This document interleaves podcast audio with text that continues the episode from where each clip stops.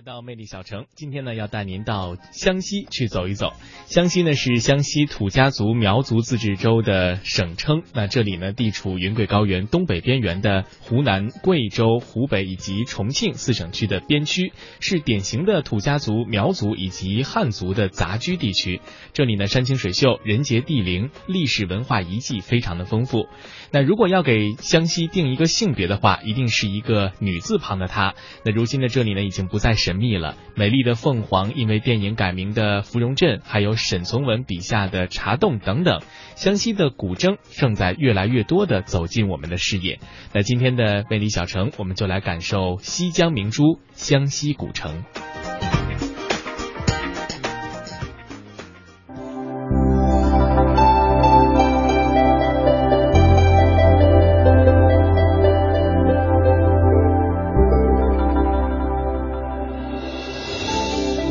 洪江古商城坐落在沅水、乌水汇合之处，坐拥湘西第一名山松云山，依山傍水，蜿蜒迂回，群峰叠翠，全景犹如巨幅的山水太极图。它起源于春秋，成型于盛唐，鼎盛于明清，以集散桐油、木材。白蜡而闻名，是湖南、云南、贵州、广西、湖北五省地区的物资集散地，曾扼西南之咽喉而控七省，是湘西南地区经济、文化、宗教的中心，在海内外也享有“中国第一古商城”的美誉。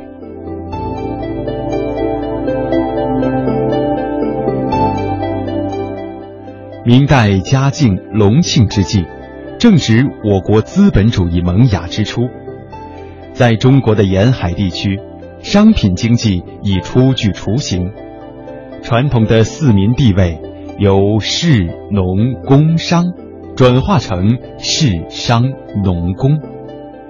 商业这个以前备受冷落的末业，这时已经被移民而来的洪江人首肯认同。早在明代万历年间，洪江犁头嘴就已经形成了一定规模的物资交易集散市场，店铺林立，作坊成片，成为了洪江最早的港口商埠。明清以后，洪江商贾云集，沅水、乌水两岸千帆竞发。清代康熙二十六年。文人王炯在他的滇行日记当中，有着这样的记载：烟火万家，称为巨镇。今天的古商城之旅，我们要和导游小曾一起，探访这颗湘西明珠各行各业的发展，从中一探究竟。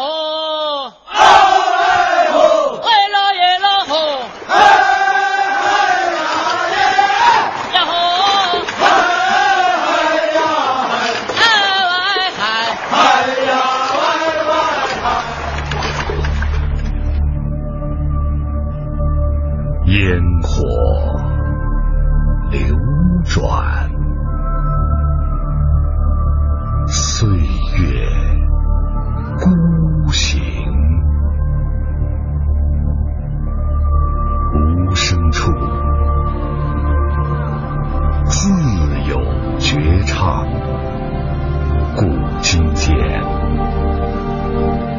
难得红江。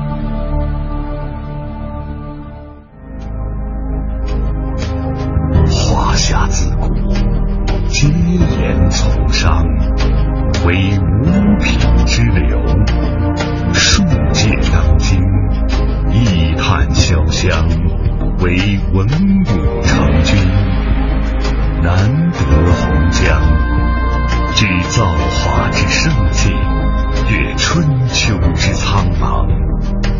是旷世之奇商。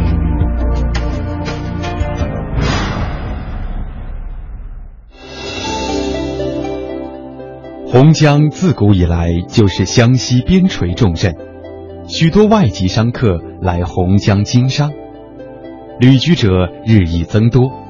当时曾有五府十八帮之称。为了联络族裔之情，保护同乡利益，从康熙四年起，洪江先后建立了黄州、江西、福建、陕西、宝庆、陈元、靖州等同乡会馆。苏州会馆位于洪江古商城一甲巷十号，地处古商城的入口处。会馆坐北朝南，四周有青砖砌成的烽火墙维护。而时至今日，会馆的作用已不同以往。那么在我们的右手边呢你所看的是一家苏州会馆，建于明崇祯十七年，苏州商人集资修建的。这最初的会馆，它只是作为同乡们一个聚会娱乐、排解乡愁的场所。随着商业竞争日趋激烈，会馆的功能呢也是逐步扩大，成为商人们维护商帮力的商业机构，洽谈生意、沟通信息、团结乡友。那么在最鼎盛的时期呢，全国就有十八个省、二十。四个州府，八十多个县市，来到洪江，结成了同乡会馆与行业会馆。洪江古商城位于沅水污水交汇之处，一面靠山，三面临水。随着商业发达，经济繁荣，外来商人日益增多。这些商帮除了集资修建各自的同乡会馆以外，还在会馆附近河道争得一席之地，修建了自己的商帮码头。这些码头既是昔日古商城货物吞吐量大、生意兴隆的象征，又是反映古商城历史文化特色的一道亮丽的风景线。古商城有着七冲八巷和九条街，规模呢是十分的庞大。这些街巷冲啊，它们也都是由码头连接而成。码头是堆码、交易货物、搬运的地方。洪江的水陆码头众多，有着五府十八帮、四十八码头之说。许多的外来人口啊，他们涌入到洪江，在洪江的各大码头结成帮派，也将外来的文化带入到洪江。于是呢，洪江的各大码头也就十分的热闹。接下来呢，我们要走的这条码头，它叫做长码头。长码头一共有八十九层台阶，八为发，九为长久，有富贵到永久的寓意。关于长码头，在洪江还有这么一句老话：长码头里走一走，福禄寿喜年年有。洪江古商城自古商贾云集，全国各地来此经商的淘金者络绎不绝，由此在民间。也有这样一句俗语：“一个包袱一把伞，来到洪江当老板。”当然，巨大的商机也吸引了外商的目光。根据《洪江商业志》记载，洪江有大小商号千余家，其中不乏大批经销进口商品的洪江洋行。妈妈，您可以看到有一家美孚洋行，它是洪江的四大巨商之一。梁香凡和洋人合伙开的，主要是销售洋人的洋火、洋油，也为洋人收购中国的丝绸、茶叶等土特产。这老板梁香凡，他也是洪江的一代传奇人物。梁香凡，他祖籍河南，出生在湖南的会同。年轻的时候，由于仕途坎坷，科场失意，所以呢，就分了离家，来到洪江开始经商做生意。起初啊，他只是在洪江的大街小巷里卖凉粉，后来觉着这小生意成不了气候，就进入到洪江最大的油号里当伙计。因为呢，他有文化的关系，就被升做了账房先生，后来还当了管家。积累了丰富的经商经验以后，不出几年，他就独立门户开了油号店。从此之后，他的生意啊也就越做越大了。商业贸易的频繁往来，带来的是数额巨大的金银流动。为了合理利用资金，加速资金的周转，保证资金安全，在市场经济客观需要的支配下，一个民间以经营货币为主的融资行业——钱庄，随之应运而生。那接下来那我们马上啊要进入的就是洪江二十三家钱庄中最大的一家顺丰钱庄，它建于清咸丰五年（一八五五年）。大家里面请。钱庄是旧时的金融机构，走进大门，我们首先看到的是一个红商元道啊，可以看到呢，两旁都是柜台，左边的柜台存款、放款、兑换金银，右边的柜台发行汇兑装票和票据贴现。在顺丰钱庄发行的装票不仅可以在汉口、镇江等地的分号兑换，也可以在全国的康字号钱庄兑换。因为那个时候钱庄按照恒、国、康、元四个字来排列。那这里面呢，它是钱庄的中堂，老板啊专门接待重要客人的地方了。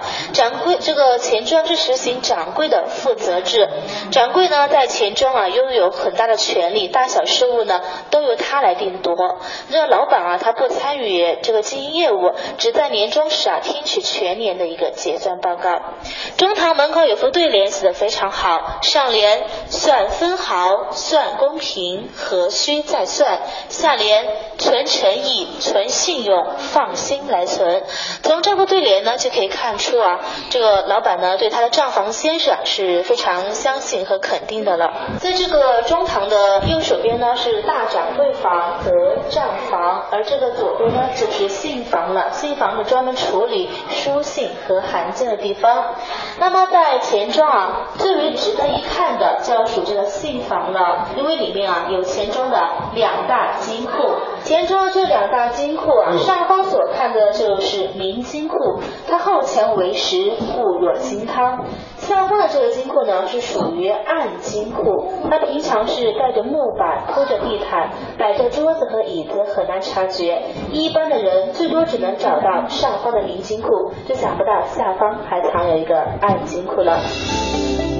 潘存德堂是当年洪江著名绅士、洪江四老之一的潘荣廷先生的宅府，这是一栋木质穿斗式结构的房屋。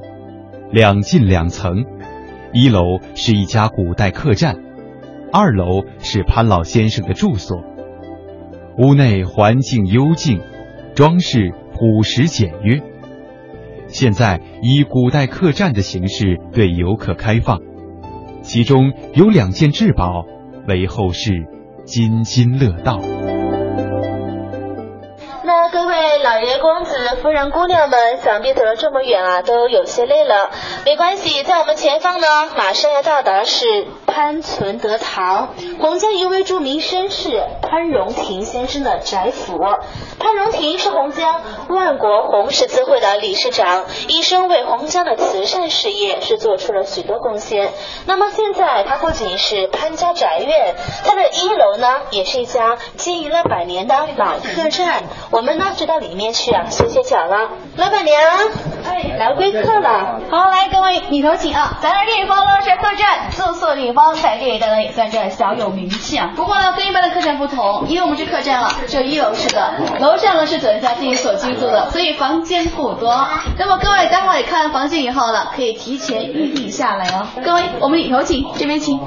刚刚不是提到这房间不多吗？因为我们这地方的话呢，最主要不是靠这房间赚钱，只是方便客商。比如说这间房，看看，这房间看上去比较普通，可是呢，居住我们是不收费的，免费房。免费房是给没有钱人住的，也就是出来洪江创业打工的人。他们刚到洪江的时候，大多是两手空空，身无分文，可是又想在洪江白手起家，创一番事业。所以我们潘导呢非常慈善，愿意给这样的年轻人一个帮助。这个房间咱就不收费了，暂时呢也只是进一些年，只有一间房啊。好了，各位有些人家坐对面，我们对对面去看看这边。这个房间的话呢是高档房，有休息的，有办公的，您看门房四房都有。不仅如此，旁边还有一间接待室、会客的，它是两间套的房子啊。影响喝茶用膳呢在那边，所以这个房间配套设施非常齐全。但是呢，这个多多少少就要收一些费用的。来，各位，您看的房价。不妨向外面来看一看，本店还有两件镇店之宝。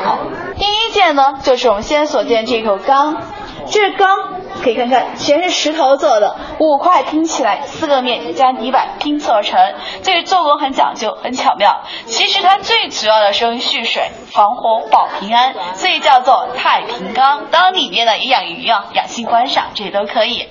在缸的外头雕刻了很多图案，最值一提的是正面中间有一幅画，底下是鱼，上方是龙，这是鱼龙变化图，经商之道。他告诉人们，在这深海里面呢，商机是无处不在的。如果鱼它想变成龙，得靠自己凭这个勤奋努力的拼搏，还有善抓商机。但是坐吃山空，错而就金不当的话，那也可能龙会变鱼的。所以是鱼龙变化，怎么变看自己。这是第一件，第二件要请诸位您抬头了，您看看，在我们照片上还有造型非常奇特的福字，这个福字里头有四种动物组成呢。刚才有人讲到有仙鹤，仙鹤是有的啊，那还有三个动物。你看这个不大，眼睛是一个星星，福星高照，那个是仙鹤。仙鹤底下呢是一个乌龟，看看就是龟字少了后面弯钩，就可没有尾，长寿无尾。有龟有鹤呢是龟鹤延年。那各位您看看这个偏旁左上面那一点呢，这只喜鹊翘着尾巴报喜的，代表是喜庆。整个的一个偏旁是一个鹿头，梅花鹿、通关鹿、凤舞郡，然后喜鹊变成鹿的犄角，喜鹊、鹿、仙鹤、龟四个动物组成。然后像福本身五福齐全呢。但是咱福字最大行业不是这些，得属鸿福齐天，齐天的鸿福皇帝才享用。所以曾经我们把这个字是献给过康熙皇帝，最终再赐还于洪江福。所以说外面是没有的。